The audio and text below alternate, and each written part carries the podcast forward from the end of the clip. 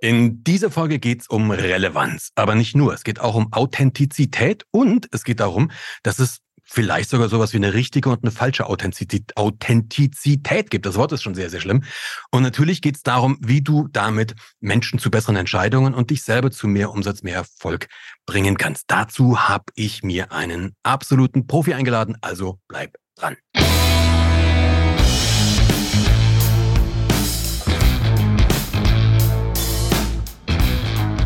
Guten Tag, meine Damen und Herren, hier spricht Ihr Kapitän. Herzlich willkommen zu Remove Before Flight, deinem Podcast, der natürlich nicht nur für CEOs ist, sondern für alle Menschen, die sich rund um die Themen Führung, Management, Kommunikation, Verantwortung und sowas interessieren. Und ich habe es gerade eben schon gesagt, seit langem endlich mal wieder eine Interviewfolge. Dazu habe ich mir einen wirklich spannenden Menschen eingeladen. Ulf Zinne. Ulf, ich sag mal ganz kurz ein bisschen was für dich. Wenn man dich googelt, dann findet man Schlagworte wie ähm, Experte für authentisches Verkaufen. Du hast über 50.000 Menschen bearbeitet, betreut, mit denen gearbeitet. Du bist seit 20, seit über 20 Jahren am Markt, seit Jahren Top 100 Trainer und du bist exklusiver Podcast-Partner von Speakers Excellence. Das alles liest man und als wir aber im Briefing eingestiegen sind, da hast du mir gesagt, jo, das ist alles gut und schön, aber eins meiner Hauptthemen ist Relevanz. Herzlich willkommen erstmal hier bei Remove Before Flight, Ulf Zinne. Vielen Dank, lieber Peter. Danke für die Einladung. sehr, sehr gerne. Ich habe gerade schon ein paar Schlagworte zu dir gesagt und dann hast du mir aber gesagt, mein Oberthema ist Relevanz, dafür stehe ich. Und ähm, da hast du natürlich bei mir einige Seiten zum Klingen gebracht. Ich sage auch mhm. gleich noch warum. Aber magst du es da ein bisschen ins Boot holen? Was, wofür stehst du da? Ja, also das kann ich dir sehr gerne sagen. Ich glaube, wir müssen und wir dürfen heute am Markt anders denken. Ich glaube, wir sind in einer mhm. ganz großen Falle, in der Sichtbarkeit und Reichweite über allem steht und das so der heilige Gral von allem ist. Mhm. Und äh, man kann sich natürlich auch als Familienunternehmen, als wirtschaftlich orientierte Zielgruppe mal fragen, ist es eigentlich das, was ich den ganzen Tag machen möchte? Und ich erlebe eben in Gesprächen, dass viele Unternehmer sagen, nein, das ist es nicht. Ich saß neulich gerade in Berlin in einer wundervollen Mastermind gerade mit Unternehmern zusammen, die sagen, du, wir kennen immer mehr, die würden sogar soziale Medien gern von ihren Handys runternehmen, aber diese FOMO, diese Fear of Missing Out, die ist so groß, man ja. könnte hier womöglich was verpassen. Ich habe also irgendwie so das Gefühl, wir sind da in eine falsche Richtung gelaufen und deswegen ist eben meine These, wir brauchen weniger Sichtbarkeit, gerade in bestimmten Entwicklungsphasen eines Unternehmens und mehr Relevanz. Und ähm, ja, Relevanz ist eben ein ganz anderes Prozessdenken, was dahinter steht. Und äh, das ist eben eine der Erfahrungswerte, die ich jetzt aus den ja, vielen Jahren der Arbeit, du hast es gerade gesagt, mit vielen Tausenden von Menschen gesehen habe, dass die Unternehmen, die am Ende auch erfolgreicher sind, oftmals sogar diejenigen sind, die nicht die sichtbarsten sind. Ne? Also auch mhm. wenn du mhm. dir Marktführer anschaust, die teilweise 150 Millionen und mehr machen, ähm, die haben noch nicht mal eine Webseite. Oder ich kenne Unternehmer hier auch aus dem Norden, die machen achtstelligen Umsatz und die haben irgendwie 1300 Follower bei Instagram, wo jeder sagt, das kann doch aber gar nicht funktionieren. Doch, wenn es die richtigen Menschen sind. Und wir können mhm. da ja gerne gleich noch ein bisschen mehr ins Detail reingehen, aber ich finde, es ist so wichtig, dass wir die richtigen Dinge zum richtigen Zeitpunkt tun. Und wenn man sich eben anschaut, was beispielsweise, was ich so aus der Erfahrung heraus sagen kann, was ein Kriterium ist, was die besonders erfolgreichen Unternehmen von allen anderen unterscheidet, dann ist es eben der Zeitpunkt des Timings. Und mir wird am Markt zu wenig über das Timing gesprochen. Das heißt, meine Grundaussage ist ja relativ provokativ und ich sage ja auch nicht, dass Sichtbarkeit per se schlecht ist. Also wenn deine Strukturen passen, wenn du deine ersten Millionen gemacht hast und so, dann kann man ja auch gerne Richtung Sichtbarkeit gehen. Aber wir müssen verstehen, dass nicht jede Maßnahme, nur weil sie irgendwann richtig ist, zum jetzigen Zeitpunkt richtig ist. Und das erlebe ich eben auch bei Unternehmern, die dann noch irgendwie sechsstellig sind und ähnliches, dass Maßnahmen ergriffen werden, die per se nicht falsch sind, die nur zu diesem Zeitpunkt die falschen sind, um die richtigen Wachstumsprinzipien zu legen. Und deswegen sage ich unterm Strich, viel wichtiger ist, dass wir auf Timing gucken und vor allen Dingen, dass wir uns mehr Fragen nach Relevanz stellen. Und äh, so stelle ich das mal für den Anfang dieses äh, Gespräches in den Raum.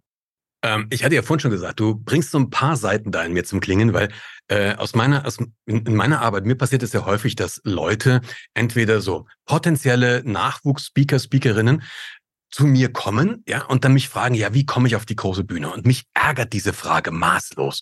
Mich ärgert sie maßlos, weil ich sage dann immer, ja, such dir eine große Bühne, schau, wo die Treppe ist und geh hoch, dann bist ja. du oben. Aber das ist ja nicht die Antwort, die die haben wollen. Was, was ich so hochspannend finde, ich, ich stell den, Leu den Leuten häufig eine ganz einfache Frage und die lautet, was hast du eigentlich zu sagen? Ja.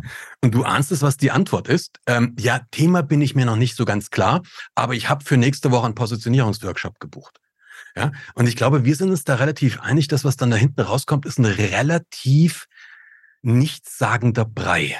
Ja, also nicht nur, äh, nicht nur sozusagen nichtssagender Brei, das ist natürlich das, was du aus deiner äh, Speaker-Ausbildungsmethodik Betrachtungsbrille natürlich sagst, ich nehme das jetzt mal in mein Vokabular noch mit rein. Ich würde sogar sagen, das ist ein extrem teures Hobby. Und zwar aus einem ganz bestimmten Grund. Ja. Denn ähm, ein Bühnenauftritt, was oder auch bei mir, wenn wir nachher noch drüber sprechen, über die ganzen Podcast-Geschichten und so, äh, wir sind ja sehr darauf spezialisiert, dann eben Relevanz auch im Podcast zu übersetzen und das dann wiederum für die Unternehmen anzubieten. Und was ich oftmals eben gefragt werde, so getreu dem Motto ist, ja, Ulf, lass doch mal so einen Podcast anfangen. Wie machen wir das denn jetzt? Ne? So getreu dem Motto, ich will jetzt auf die große Bühne. Also können wir jetzt mal so einen Podcast machen. Ich will jetzt auf die große Podcast-Bühne. Und wenn das Thema, was du sagtest, noch nicht klar ist, ich übertrage das in mhm. meine Welt und ich sage, das Produkt, was, das, was du anbietest, ist eigentlich überhaupt noch gar nicht klar. Und was den Leuten oftmals nicht klar ist, dass wenn wir über Relevanz sprechen und darüber sprechen, ein Unternehmen nach vorne weiterzuentwickeln, dann ist es zum Beispiel so, dass zur Entwicklung eines guten Angebotes natürlich auch das richtige Businessformat passt. Und jetzt mhm. wird es spannend, denn wenn wir ähm, das Business-Format nicht abstimmen mit dem Podcast-Format, und es gibt ja sehr unterschiedliche Formate, dann kann ich mir sogar durch einen schlecht und schnell aufgeschossenen Podcast sogar meine teuer aufgebaute Marke am Ende des Tages wieder ruinieren.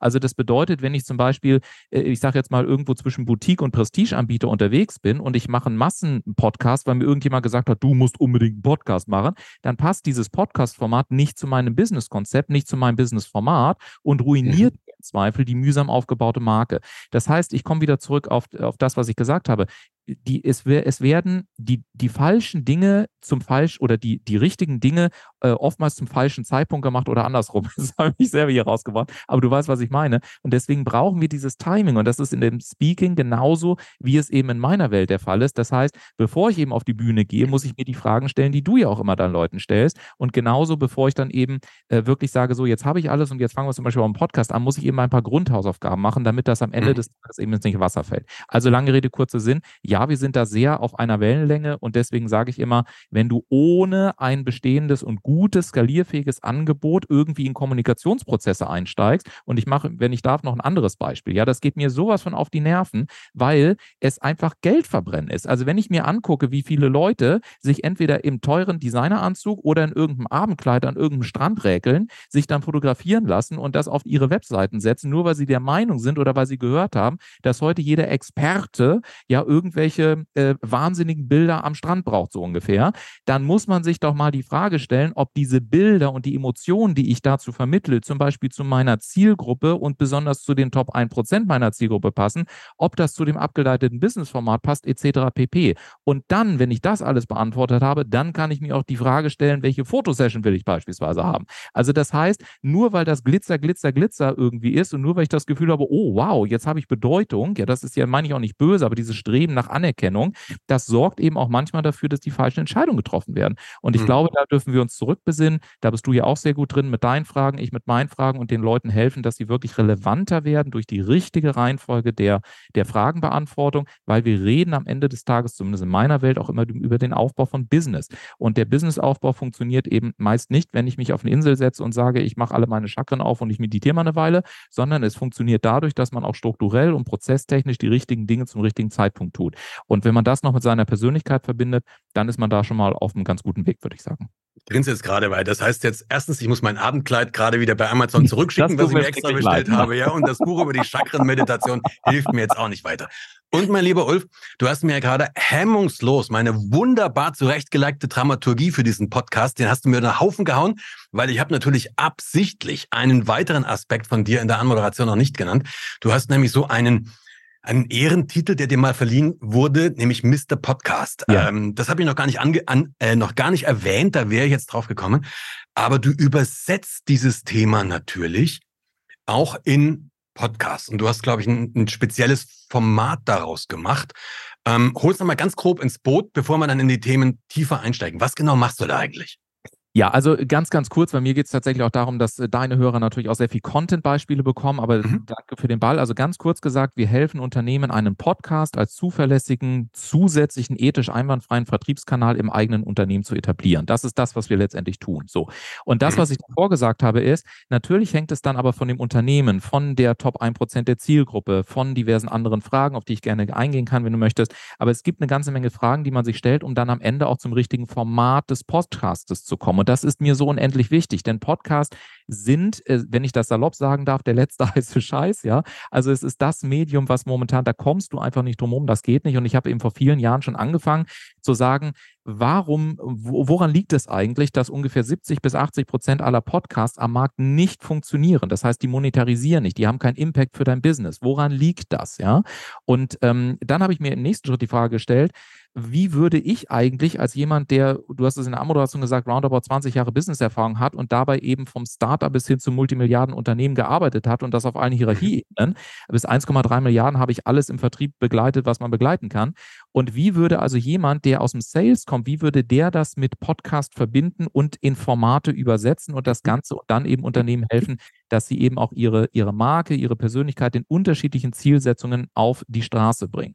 Und das okay. ist das, tun. Und jetzt kann man sich eben vorstellen, ich hatte es vorhin schon gesagt, ich gebe einfach nochmal ein Beispiel, um das klar zu machen. Was mich eben so aufregt, ist diese Leichtigkeit, mit der am Markt immer so agiert wird. Also getraute Motto, ja, fang doch erstmal an, bestell dir ein Mikrofon, quatsch mir irgendwas rein. Ne? Wie viele Experten in meinem Leben habe ich schon gesehen, die einfach einen Experten-Podcast aufbauen, die sich dann einmal in der Woche ja. irgendwo am Mikrofon sitzen, irgendwas da rein donnern und es dann spreaden in die Welt. Warum? Weil sie glauben, es muss an möglichst viele Leute. Und hier kommt mein Punkt. Nehmen wir mal beispielsweise Elon Musk oder Jeff Bezos oder was auch immer. Ja, jetzt mal, äh, um das zu dramatisieren. Wir glauben doch nicht im Ernst, dass dass ein Jeff Bezos oder wie auch immer einen allgemein verfügbaren Podcast zur Unterstützung seiner Marke als erstes anbieten würde, sondern natürlich wäre das beispielsweise etwas für die besten Kunden oder für irgendwelche Menschen, die mit Amazon besonders gut verbunden sind oder eben in den, in den Kundenservice zu integrieren und, und, und. Worauf ich hinaus will, ist wieder dieser Punkt, man kann Podcasts unterschiedlich formulieren, äh, äh, äh, Entschuldigung, produzieren. Man kann sie offen produzieren, dann kann sie jeder hören, man kann sie aber auch digital abschließen. Da musst du erst mit einer E-Mail-Adresse freigeschaltet werden.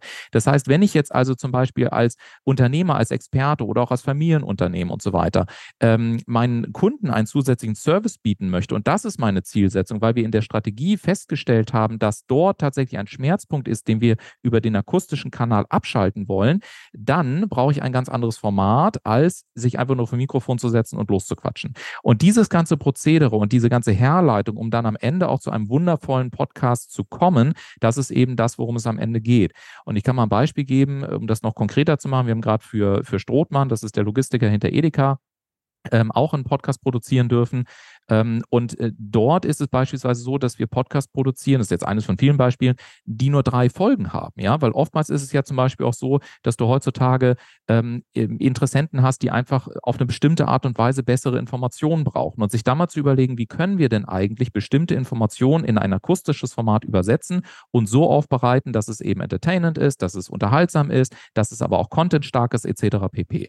Und diese ganzen Fragen, also von der Idee bis hin zum, was ist jetzt das richtige richtige Format für uns und wie können wir das im Podcast übersetzen? Das ist das, womit wir uns am Ende des Tages beschäftigen, um das, was wir tun, mit dem zu verbinden, schon was deine Hörer wieder auch so als paar Content-Pieces hier auch gleich wieder mit rausnehmen können. Lass uns da mal ein bisschen tiefer einsteigen. Also Gerne. ich komme aus dieser Welt, wirklich ähm, Unternehmenskulturen zu verändern. Klar, Speaking ist mein Hauptjob, aber ich mache ja auch sehr viel Kulturberatung oder Unternehmenskulturveränderung. Und ich habe da so ein relativ simples Drei-Schritte-Modell, wie eine Veränderung stattfindet. Das erste ist informieren, das zweite ist emotionalisieren, das dritte ist penetrieren. Ja. Also wenn ich aus meiner Welt, wenn es um Kommunikation geht, ähm, auch das, die Kommunikationstheorie, auch die, die wir hier gerade besprechen, wenn wir ganz ehrlich sind, ist das für die meisten eigentlich nichts Neues. Ja, also, dass Kommunikation zielgerichtet sein sollte, dass man sich das vorher überlegt, was man sagt, mit welchen Botschaften. Also, wenn das jetzt jemand diese Botschaft das aller, aller, allererste Mal hört, dann ist, glaube ich, irgendwas wirklich falsch gelaufen. Also wir wissen das. Die Information ist also schon mal da. Nichtsdestotrotz macht es Sinn, die Information wieder anzutriggern, also einfach mal wieder ihrer habhaft zu werden. Und im zweiten Schritt, dass sich aber wirklich was äh, passiert, dass sich wirklich was verändert, muss ich sie emotionalisieren. Also Emotion kommt ja von movere, Ita äh, italienisch sage ich schon, das gefällt mir besser, lateinisch bewegen, ja. ja. Ähm, also das ist das, was mich bewegt. Aber auch das haben alle schon, das haben alle schon, schon, schon erlebt. Ich war, wir waren nach irgendwelchen Meetings, irgendwelchen Klausur-Workshops, irgendwelchen Vorträgen, haben alle gesagt, ja, auf jeden Fall, jetzt müssen wir wirklich da rein, jetzt müssen wir was ändern. Halbes Jahr später war wieder so, wie, wie alles war. Und da kommt halt der dritte, der dritte Schritt. Ähm, das ist das Penetrieren, also das eben wirklich in eine Umsetzung zu transferieren. So, das ist so mein Ansatz, in dem ich denke. Jetzt hast du aber gerade gesagt, ein weiterer Ansatz wäre zum Beispiel tatsächlich, darüber nachzudenken, wie kann ich einen Podcast einfach als eine abgeschlossene Serie, wenn ich dich richtig verstanden habe, die aus einer Anzahl X Folgen besteht, die ein Thema abarbeiten. Und wenn das Thema dann durch ist, ist halt auch wieder gut, oder? Genau. Welche anderen Formate gibt es da noch? Genau, bevor ich darauf eingehe, vielleicht noch ein Punkt, weil du hast gesagt hast, eigentlich sollte das ja jedem bekannt sein, all das, was du gerade gesagt hast. Ja und nein zugleich, weil ehrlich gesagt, aus meiner bescheidenen Erfahrung heraus ähm, gibt es halt die Feinheiten, die am Ende des Tages mhm. unterscheiden. Ja, also beispielsweise, wenn man mich fragt, sag mal, was ist denn eigentlich Relevanz für dich? Also gibt es eine Definition von Relevanz? Dann sage ich, ja klar gibt's die und die beinhaltet unter anderem, dass du in Abhängigkeit des Umsatzlevels an die Top 1% deiner Zielgruppe ich gehe mal bis hierher. Und es geht also mhm. also nicht darum, dass ich an meine gesamte Zielgruppe, sondern dass ich an die Top 1% meiner Zielgruppe adressiere. Und das gilt beim Podcast dann genauso. Und hier ist zum Beispiel schon mal ein Riesenunterschied, weil wenn ich die meisten die Frage stelle, ja, was ist denn deine Zielgruppe, dann höre ich sowas wie, ja, so Unternehmer oder Dienstleister oder Agenturen mhm. oder wie auch immer. Das heißt, wir beantworten diese Frage extrem logisch. Aber eine Zielgruppe in meiner Definition ist immer ein Segment von Menschen mit einem gemeinsamen emotionalen Grundkonflikt. Und in dem Moment, wo ich verstehe, wie der Grundkonflikt meiner Top 1% ist, habe ich schon mal eine ganz andere Einflugschneise in mein gesamtes Business-Denken. Und wenn ich mir dann angucke, wie die meisten Unternehmen sich zum Beispiel auf ihren Webseiten präsentieren, dann ist es nämlich nicht die Top 1%, sondern es ist die allgemeine Zielgruppe. Und dann ist es sehr viel Product Experience und wenig User Experience. Also nicht so die Frage beantworten, was mhm. habt ihr denn ganz konkret davon, sondern was bieten wir an. Und am besten steht da noch herzlich willkommen. Wir sind 1964 zuverlässiger Partner der XY-Industrie. So, und deswegen ja. sage ich mal, es mag sein, dass die Formate soweit bekannt sind, aber in den Feinheiten und was das konkret bedeutet, das ist es eben nicht. Und das führte dazu, dass ich schon für über, ich weiß gar nicht mehr, was das ist, immer beim Patent einmal nachfragen, irgendwie über 12, 13 Jahren oder so, habe ich mal alle Erfahrungswerte zusammengesammelt und gesagt, was ist eigentlich jetzt Vertrieb, wenn man das mal so sagen möchte? Und was ich festgestellt habe, ist nämlich genau dadurch ausgelöst, es ist eben nicht nur das, was eine einzelne Abteilung macht, sondern es ist ein Zusammenspiel von vier Faktoren, von vier Feldern. Und dazu gehört meine Personality, Schrägstrich mein Mindset, genauso wie der operative Vertrieb, genauso wie Schnittstellen und Prozesse und das, was wir Smarter Sales Stories nennen. Also was erzähle ich denn überhaupt da draußen? So, das ist mhm. jetzt eine lange Schleife zu deiner Frage gewesen, aber ich will das aus der Metaebene betrachten, weil genau daraus ergeben sich dann eben auch andere Formate. Also zum Beispiel einen dreiteiligen Podcast zu machen, der abgeschlossen ist. Einen offenen Podcast zu machen, den ich aber digital abschließe. Das heißt, so wie ich gesagt habe, ich kann ihn dann nur hören, wenn ich dafür freigeschaltet bin. Das macht zum Beispiel mhm. für Unternehmen Sinn, ähm, wo zum Beispiel exklusive Informationen äh, vergeben werden sollen. Mhm. Ähm, was ich auch als Möglichkeit habe, ist, dass ich eben äh, Interviewformate fahre, ja, oder ich mache hybride Formate. Ähm, also man kann so unterschiedlich kreativ denken. Die Inhalte und die Reihenfolge beziehungsweise die Struktur des Podcastes, das ist das, was am Ende wirklich ähm, ja, noch mehr zählt als das endgültig produzierte Format, weil technisch gesehen hast du halt Tondateien im Internet. Aber die. Intelligenz mhm. in Verbindung mit der Zielsetzung und dem Businesskonzept, das ist entscheidend. Lass mich ein ganz einfaches Beispiel machen. Wir hatten zum Beispiel eine Schule, die Moderne Schule Hamburg, kann auch jeder auf der Internetseite schauen, moderne-schule-hamburg.de. Und das ist eine junge Privatschule. Die sind sensationell. Ich meine, die haben alleine Zeugnisse für jedes Schulkind in jedem Jahrgang, für jedes Jahr ähm, was aus 18 Seiten besteht. Die haben ein Zeugnis mit 18 Seiten. Nur eine Seite davon, von diesen 18, ist nur für die Persönlichkeitsentwicklung des Kindes gedacht. Der Schulleiter sagt zu mir, Ulf, was hilft es mir denn, wenn da Bio steht, 3, Mathe 5 und Deutsch 2? Das sagt überhaupt mhm. nichts. Ja, also wir müssen über Zeugnisse alleine anders denken. Die Differenzierungskriterien dieser Schule sind der Wahnsinn. So, und jetzt war eben die Frage, sag mal, wie kann ein Podcast-Format aussehen, was dafür sorgt, dass unsere Schule bekannter wird? So, und dann sage ich mhm. schon mal, naja, Kinder, das ist schon die falsche Frage, weil es geht nicht darum, dass eure Schule bekannter wird, sondern es geht darum, dass sie relevanter wird und zwar bei den richtigen Menschen. Also die Frage, wer sind die Top 1% meiner Zielgruppe? Und das sind dann eben bestimmte Diplomaten und so weiter und so fort. Ja, also Leute, die einen gemeinsamen Grundkonflikt haben. Und woraus besteht jetzt dieser Grundkonflikt? Naja, der ist streng genommen sogar drei geteilt. Ich habe einen emotionalen, logischen, gesellschaftlichen Grundkonflikt immer. Und ein Element daraus, um das jetzt rauszugreifen in der Kürze der Zeit, ist, dass natürlich kein Elternteil später mal hören möchte, ach, hättet ihr damals, dann hätte ich heute eine bessere Zukunft, sondern man mhm. möchte natürlich auch, dass das eigene Erbe in Anführungszeichen sich über die Kinder ver, ähm, verstetigt oder weiterentwickelt wird. Und moderne Eltern sagen, ja, ich möchte kein Minimi davon, sondern ich möchte, dass das mein Kind auf seine Art und Weise macht und als junge, starke Persönlichkeit in die Zukunft startet. So. Und als wir das Thema adressiert hatten und klar hatten, haben wir gesagt, da müssen wir auch den Podcast so nennen. Das heißt, es ist der Podcast der jungen Persönlichkeiten.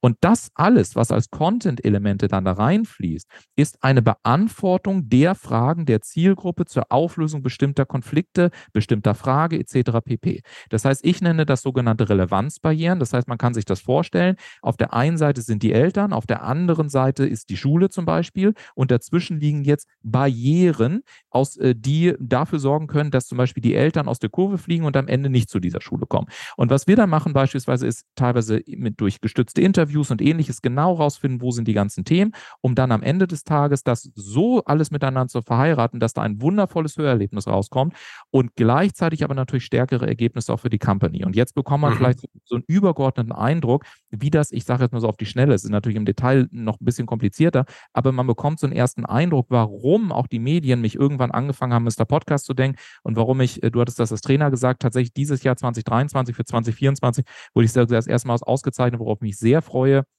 als äh, Top 100 Unternehmer bin ich auch wirklich stolz drauf, darf ich sagen, weil eben gesagt wurde, diese Art zu denken und diese Art, das in Podcasts zu übersetzen, das gibt es halt so noch nicht. Und äh, mhm. äh, da freue ich mich natürlich mehr und mehr, dass äh, ja da einfach auch immer mehr Rückmeldung vom Markt kommen und Anerkennung von den Kunden kommen und sagen, okay, so haben wir über Podcasts noch nicht nachgedacht. Ich hoffe, dass das deine Frage in der Kürze der Zeit soweit erstmal beantwortet. Ich habe ehrlich gesagt schon, schon, vergessen, was die Frage war, weil ich höre dir natürlich zu und dann kommen, dann kommen sehr, sehr viele neue Gedanken. Ich finde eine Formulierung von dir unglaublich spannend, weil, weil die finde ich wirklich, die finde ich richtig sehr, sehr, sehr lässig, weil es das sehr stark auf den Punkt bringt. Der gemeinsame emotionale Grundkonflikt, so hast du es, genau. glaube ich, genannt, oder? Genau, ja. Und den gibt es noch auf drei Ebenen, gesellschaftlich, persönlich und was war und die dritte inhalt, Ebene? Inhaltlich logisch. Ja, also wenn ich das zum okay. Beispiel auf die Schule übertrage, dann sage ich, okay, der inhaltliche logische Grundkonflikt ist, ich möchte ein System haben, wo meine Kinder gut betreut sind, damit sie gut lernen können, damit sie möglichst wenig Hausaufgaben haben, damit der Alltag gut funktioniert.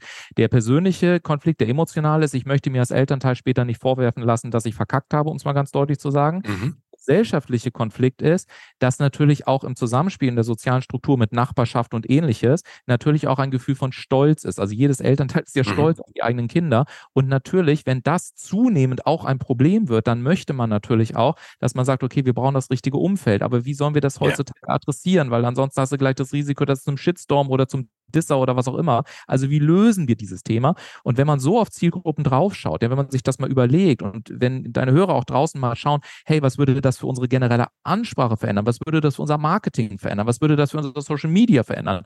Dann merkt man, warum mir dieses Thema Relevanz so wichtig ist und warum es wichtig ist, die richtigen Dinge zur richtigen Reihenfolge oder in der richtigen Reihenfolge zu tun. Das bedeutet ja. aber auch, dass man die richtige Perspektive einnehmen muss, um sich die richtigen Fragen zu stellen. Und deswegen ist mir das so wichtig, ähm, um auf deine Frage eben eben auch ähm, dementsprechend einzugehen. Äh, ja, das ist ja der, tatsächlich der Punkt. Und das gilt ja nicht nur für Podcasts. Also du hast das in dem Beispiel Podcast gemacht, sondern diese, wir stellen uns immer die, die, äh, so die erste Frage, hattest du vorhin schon mal angesprochen, ist bei den Menschen meistens, ja, was, was habe ich zu bieten? Ja, was verkaufe ich? Und das ist dieses egozentrierte Marketing. Irgendwann kommen Sie dann mal auf die Frage, was hat der andere davon? Das ist dann schon ein bisschen nach außen ge ge ge gegangen.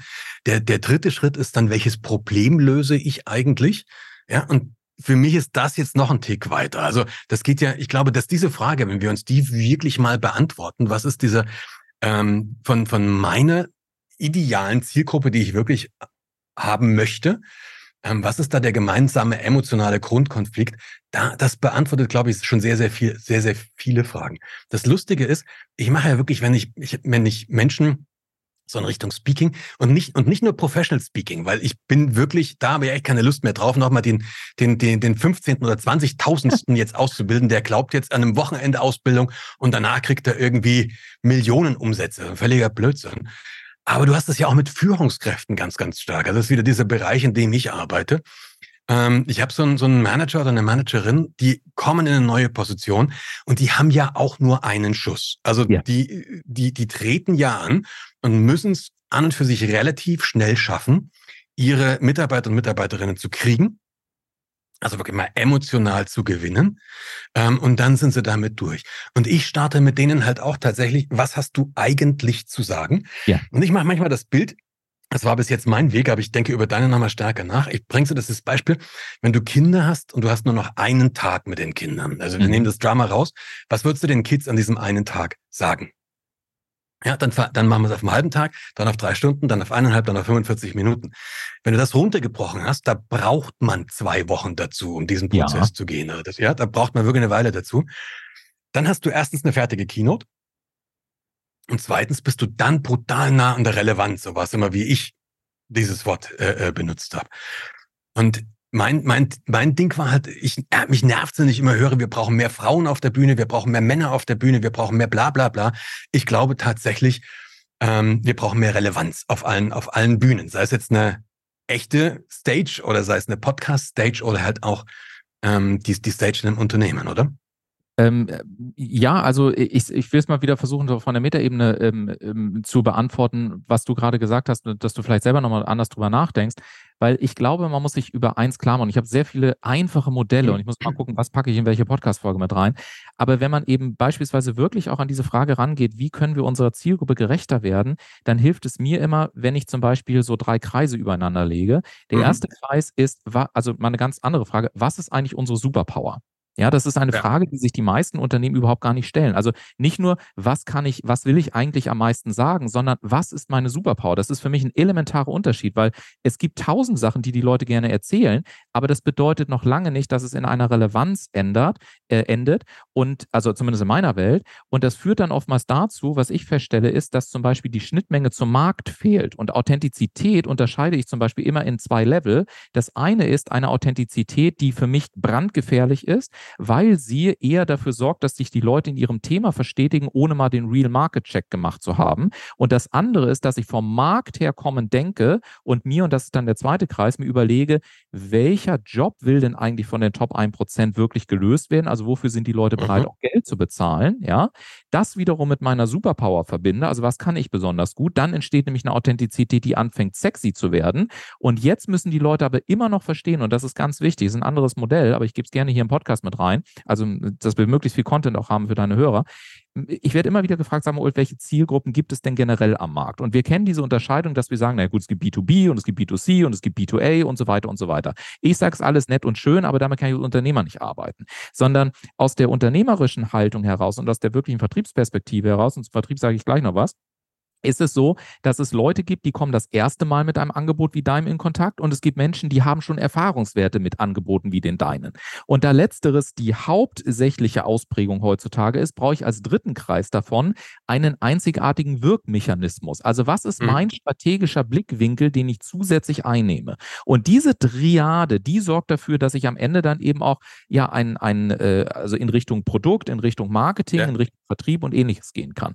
Und sie sorgt noch für eine Sache und das ist vielleicht nochmal eine spitze Aussage. Was ich immer wieder feststelle in der heutigen Zeit, ne, und ich, ich mache jetzt seit vielen Jahren Vertrieb. Und mit, es gibt so ein unterbewusstes Denkmuster, dass alle immer glauben, ja, sie müssen lernen zu verkaufen. Meine ja. Aussage dahinter ist, du musst umso mehr verkaufen, umso, ich drücke das jetzt mal sehr deutlich aus, umso beschissener deine Arbeit davor ist. Das heißt, umso undifferenzierter meine Aussagen sind, umso weniger ich auf die, auf meine, auf die Segmente abgestimmt bin, umso, ja, umso mehr Wirrwarr ich da kreiert habe, umso mehr muss ich im Anschluss Leute dafür bezahlen, dass die Leute einfangen und irgendwie, keine Ahnung, versuchen, von irgendwas zu überzeugen.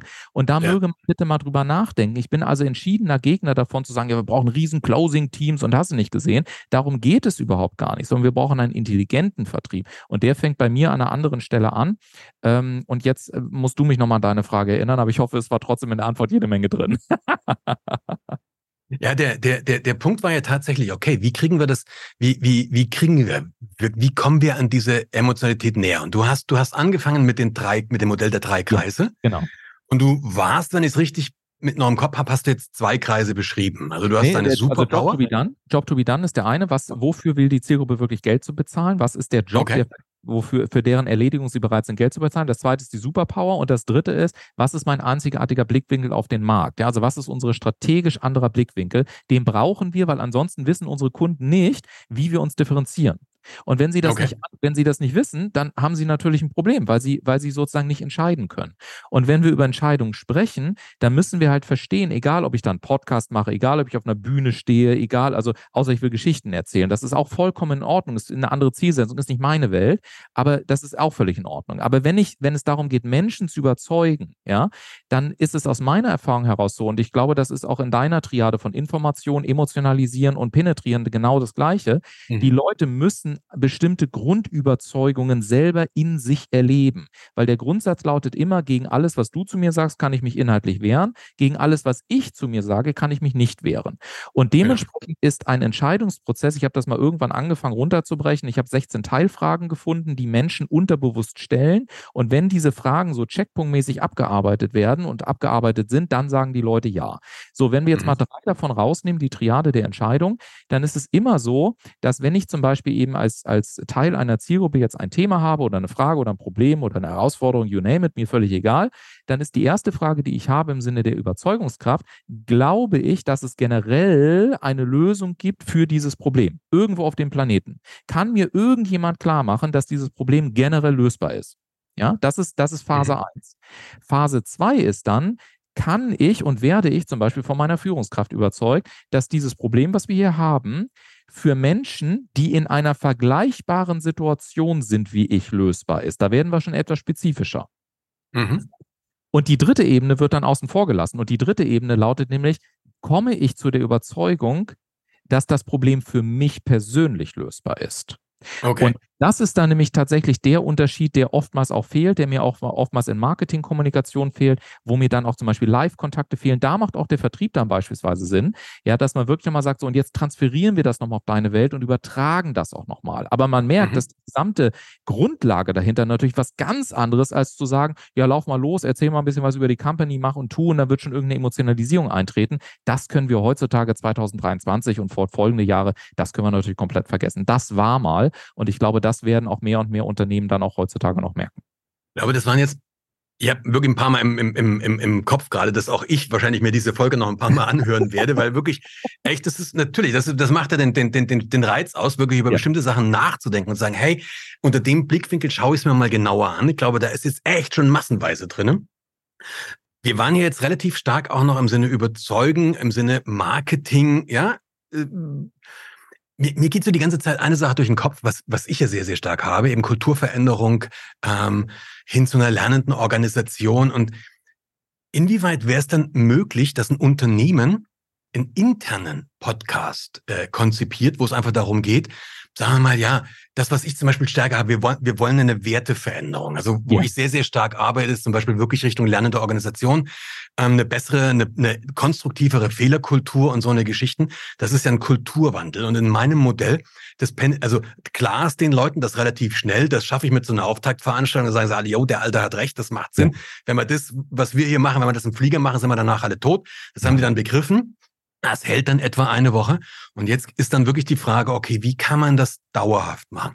Was wäre denn da zum Beispiel jetzt ein, ein, Ansatz, wenn wir gemeinsam zu einem Unternehmen gingen und das Unternehmen sagt, wir wollen hier eine kulturelle Veränderung haben? Genau, also auch da ist natürlich wieder die Frage, ne, mit den Fragen, mit denen es losgeht, also Zielsetzung, und da muss ich jetzt nicht wiederholen und irgendwann kommen wir dann zu einem Aufhänger. Das heißt, alles, was ich jetzt sage, bitte so zu verstehen, das ist jetzt äh, die Folge von bereits beantworteten Fragen. Ja, aber wie, mhm. du fragst jetzt nach einem konkreten Modell. Also, Stichwort lernende Organisation. Lernende Organisationen haben heutzutage das Problem, dass sie oftmals dezentral sind und auch das Wissen, was wir heutzutage brauchen, um neue Lösungen zu finden, ist in verschiedenen Köpfen sozusagen der Leute zusammen. Das heißt, wenn wir heute Lösungen brauchen, dann kommen wir, und das sind ja auch neue Tendenzen in dem Metier, du wirst dich da wahrscheinlich noch besser auskennen als ich, dann brauchen wir neue Formate für Veranstaltungen, in denen Menschen zusammenkommen. Deswegen, ich habe den Namen gerade vergessen, aber es gibt ein, ein Verfahren, glaube ich, kommt auch aus Amerika, wo Leute sich dann treffen, relativ offene Atmosphäre und sozusagen dann dafür gesorgt wird, dass diese Wissensfragmente wieder zusammengesammelt mhm. werden und in einer kreativen Umgebung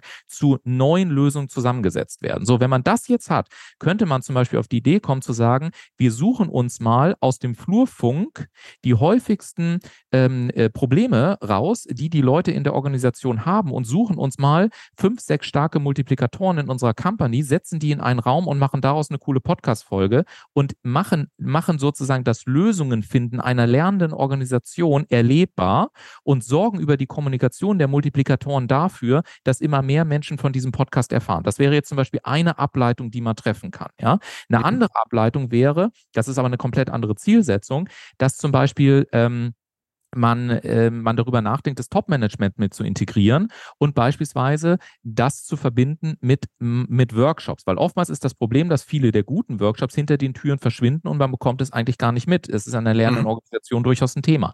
Das heißt, ich hatte zum Beispiel eine Kundin, die hat alleine dadurch den Auftragswert auch erhöht, dass sie die Dokumentation eines Workshops in Form eines Podcastes mit angeboten hat und dann okay. sozusagen zu bestimmten Sequenzen, also was sind bestimmte Insights, was hat sich hier wirklich verändert, was ist meine persönliche persönliche Geschichte und hat im Prinzip einzelne Teilnehmer gebeten, einfach zu verschiedenen Fragestellungen, die wir rausgearbeitet hatten, vor dem Mikrofon mal Platz zu nehmen. Und daraus wurde ein erlebbarer Workshop, ein ganz altes, anderes Nachhaltigkeitsprinzip. Und das haben wir wiederum gekoppelt mit ein, zwei gezielten Interviews der Geschäftsführung. Warum? Weil die normalen Mitarbeiter immer gesagt haben, ich kenne die da oben gar nicht, ich weiß gar nicht, was die da haben. Und die oben haben immer gesagt, ja, wenn ich ganz ehrlich bin, ich laufe zwar einmal im Jahr da durch, aber wer das so genau ist, ich weiß, also ganz ehrlich, ich weiß es manchmal auch nicht mehr. Und das ist ja häufig ein Problem, dass es das Top-Management so ein bisschen nicht mehr das Ohr auf der Schiene hat und deswegen Schwierigkeiten hat, äh, Entscheidungen zu treffen, die auch unten ankommen. Wem erzähle ich das? Das ist ja nun dein, dein Metier auch mit. So, und das wären so zum Beispiel zwei aus der Hüfte herausgeschossene, sehr, sehr spannende Formate. Und wenn man die intern reinbringt in die Organisation,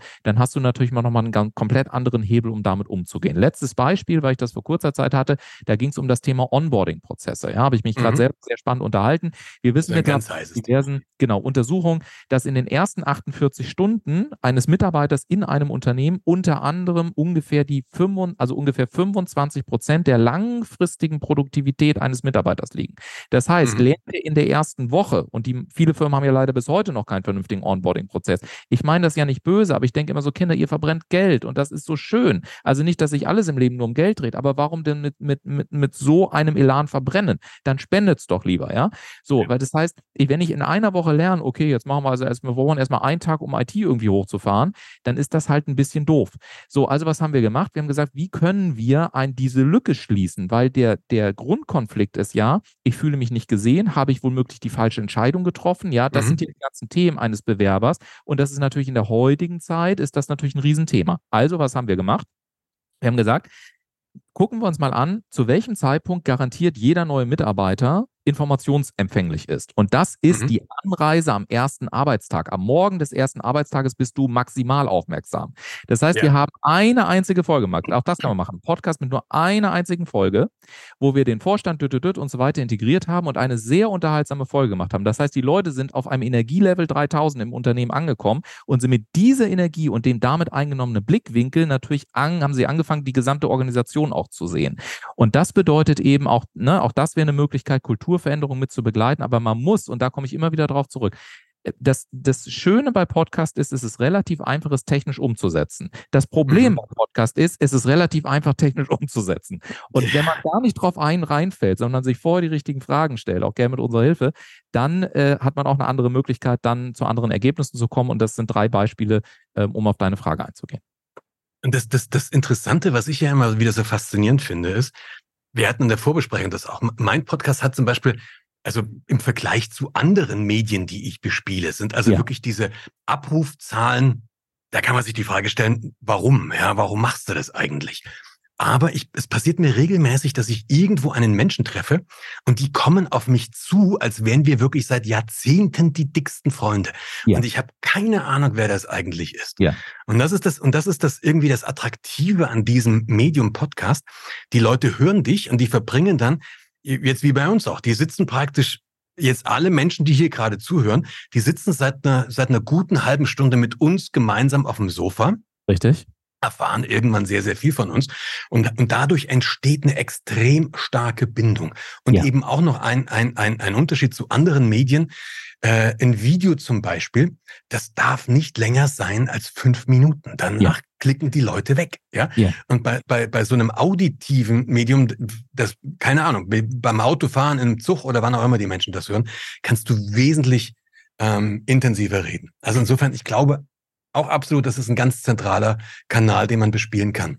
Definitiv. Und die Frage ist natürlich, ähm, um da weiter in die Content-Ebene reinzugehen, warum ist das eigentlich so? Ja, ich meine, 13 Prozent der Leute gucken wie ein YouTube-Video zu Ende, im Vergleich zu 85 Prozent hören Podcast-Episode zu Ende. Warum ist das so? Das ist ja die spannende Frage. Und wenn ich da ganz kurz zwei Aspekte zu sagen darf, ähm, das liegt daran, dass Podcasts äh, ganz wichtige, aber darüber spricht keiner, das ist so faszinierend, aber ein Podcast hat ganz wichtige psychologische äh, Zielsetzungen, die ich damit verfolgen möchte. Also beispielsweise die Zielsetzung Nummer eins ist, ein Podcast gibt durch die reine Reduktion auf den Hörkanal das ist mhm. wichtig an der Stelle zu wissen, eine Auszeit für mein Nervensystem. Die Leute pegeln ja heute alle so auf einem hohen extremen Niveau, ja. dass man sich ja irgendwann mal die Frage stellt, und das, das ist die entscheidende Frage, wo habe ich die Möglichkeit, eine gesellschaftlich akzeptierte Pause einzulegen? Weil nur eine Pause zu machen, da giltst du ja sofort wieder als Loser oder hey, kannst du machen, wenn du tot bist oder kannst du machen, wenn, wenn du im Urlaub bist. Wenn ich einen Podcast höre, arbeite Aber ich ja. Aber wenn ich einen Podcast höre, dann arbeite ich ja. Dann hole ich mir ja gute Informationen rein und dann kann ich mir auch schwer ein Glas Rotwein abends aufs Sofa setzen und anschließend sagen, also ich weiß nicht, was du hast, aber ich habe mir hier Podcast XY angeguckt. Das also heißt, drei Flaschen lang habe ich gearbeitet. Ja, ja, ja, ja, genau, genau. Schön, dass du das mit den drei Flaschen auch ansprichst, ja. Aber es ist eine andere Podcast-Idee. Ich wurde neulich gefragt, sag mal, hast du irgendwie eine bekloppte Idee, wie wir einen Podcast für die Weihnachtszeit machen können? Und dann habe ich nämlich gesagt, ja, pass auf, wir nennen ihn Lai Lüwein, der Podcast, der erst nach dem dritten anfängt. Ich glaube, das wäre ein Knaller, ja, aber der wird jetzt nicht umgesetzt. Also insofern, wer die Idee haben will, soll sie gerne nehmen.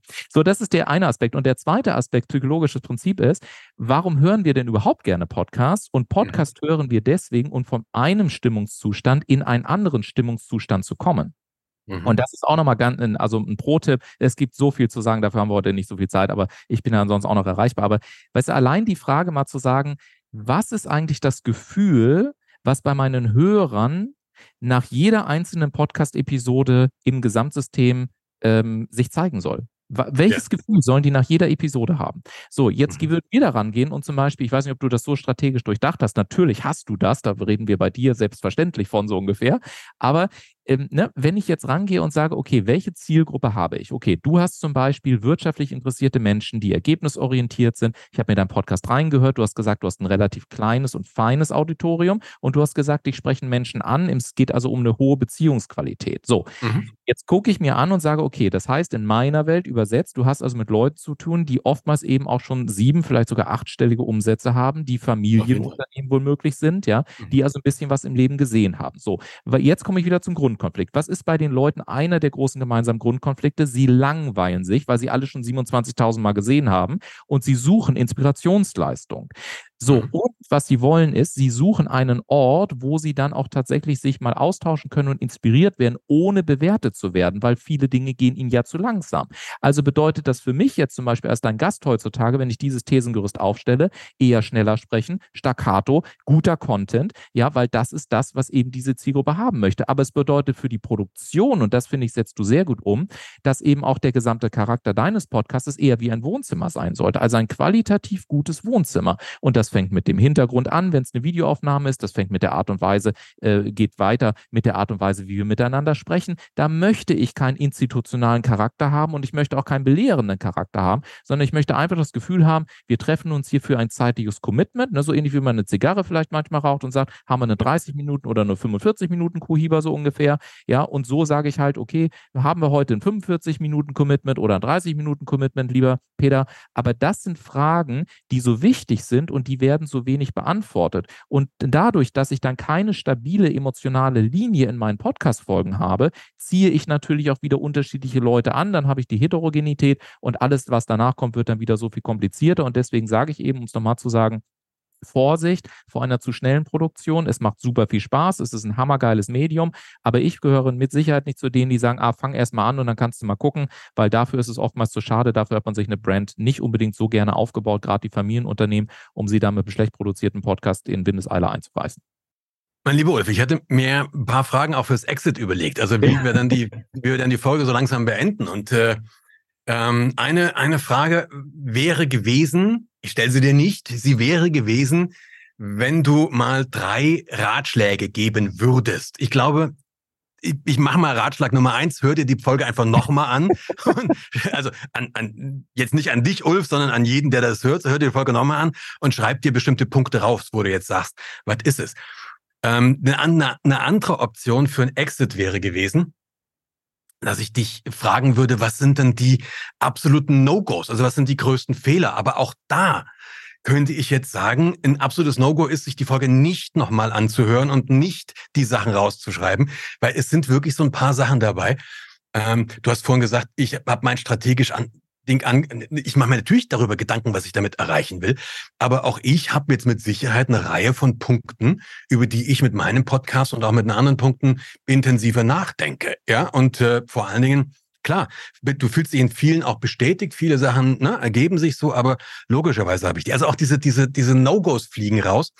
Insofern, lass uns das ganz, ganz drastisch machen, mein Lieber. Erste Frage, wenn jetzt jemand dich erreichen möchte, ja. ja. irgendwie mit dir Kontakt aufnehmen, dann kann er das logischerweise über mich tun, aber mit Sicherheit auch direkt. Also wie kann jemand dich direkt erreichen, wenn er das möchte? Also tatsächlich ist das einfachste einfach über LinkedIn, da bin ich am meisten aktiv. Insta, Facebook und so gibt es noch ein paar alte Accounts, aber da bin ich nicht wirklich. Also LinkedIn ist so mein Netzwerk, was ich für mich gefunden habe. Einfach verbinden und vielleicht kurz in die Kontaktanfrage ähm, deinen, also Peter reinschreiben oder äh, Remove, genau. ne? dann da weiß ich Podcast ähm, und dann verbinde ich gerne und dann können wir alles weitere besprechen. Das ist das Einfachste. Ansonsten natürlich ulfzinne.com stehen unsere Kontaktdaten drauf. Aber ich glaube, die LinkedIn-Seite gibt tatsächlich mittlerweile auch einen ganz guten Eindruck. Sehr cool. Und wir verlinken das natürlich auch nochmal in den Shownotes von diesem Podcast. Ähm, ja, wenn es so famous last words, wenn es etwas gäbe, wo, wo du jetzt, ähm, ich hätte jetzt beinahe gesagt, ohne drei weitere Content-Kapitel aufzumachen, aber wenn es jetzt so etwas gäbe, wo du sagst, okay, ähm, das ist wirklich so finale ein oder zwei Sätze, die du wirklich noch mitgeben möchtest, welche wären das? Ich glaube, zusammengefasst ist mir wirklich am wichtigsten, weil das, und da können, hast du recht, darüber könnte ich jetzt zehn Minuten sprechen, weil ich das auch persönlich erlebt habe, ja, was mangelnde Relevanz auch in deinem Privatleben verursachen kann. Wenn du nur hasselst, wenn du nur glaubst, du musst allen möglichen, Entschuldigung, wenn ich das jetzt so deutlich sage, allen möglichen Scheiß hinterherlaufen und du musst irgendwie 3000 Stunden auf Social Media aktiv sein und so.